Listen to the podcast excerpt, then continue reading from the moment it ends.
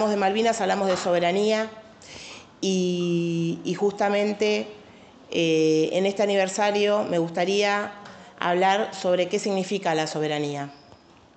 La soberanía no es solo tener control sobre nuestro territorio, ocupándolo, como es el caso de Malvinas, que, estamos peleando por recuperar la soberanía sobre ese territorio, sino que también la soberanía eh, se refiere a qué hacemos con nuestros recursos naturales, cómo podemos usarlos para el desarrollo de nuestro país y su gente. La soberanía también es no permitir la extranjerización de nuestra propia tierra, eh, no permitir que se adueñen de reservas de agua como sucede en Lago Escondido con, con el señor Lewis.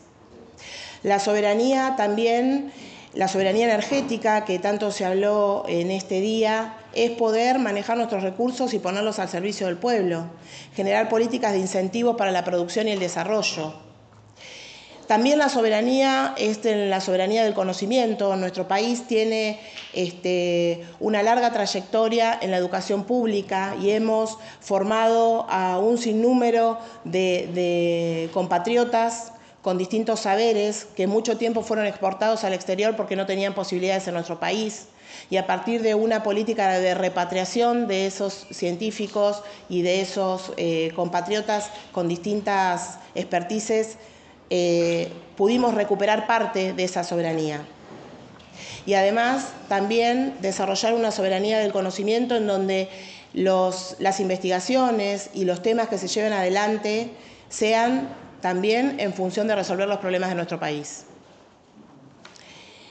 Eh, también parte de nuestra soberanía es no tener que rendir cuentas al Fondo Monetario Internacional cada tres meses para explicar qué políticas económicas aplicamos en nuestro país. Y lamentablemente esa soberanía que en algún momento la recuperamos a partir de pagar la deuda completa con el fondo y no permitir que digite nuestras políticas con el gobierno de Néstor Kirchner, Lamentablemente, con el gobierno de Mauricio Macri volvimos a perder, nuestra soberanía porque hoy tenemos sobre nuestras cabezas este, una deuda absolutamente impagable que está condicionando las políticas económicas que se pueden llevar adelante. También deberíamos tener soberanía en alimentos. Somos un país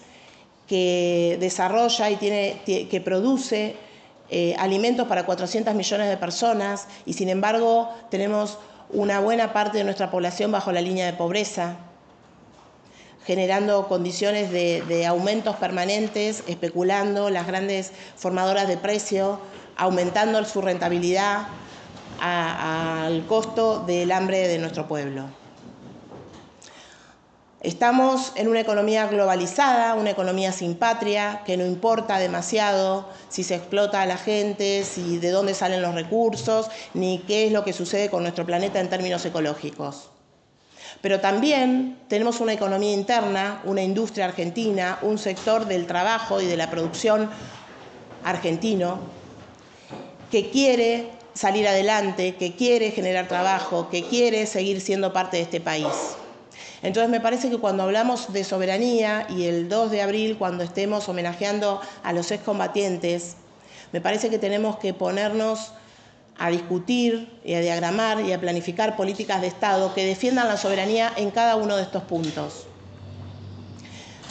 Y cada uno de estos puntos depende de las decisiones políticas, de generar los consensos para generar políticas de Estado que nos permitan hacer que la comunidad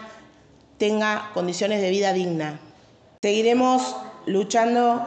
por la soberanía de Malvinas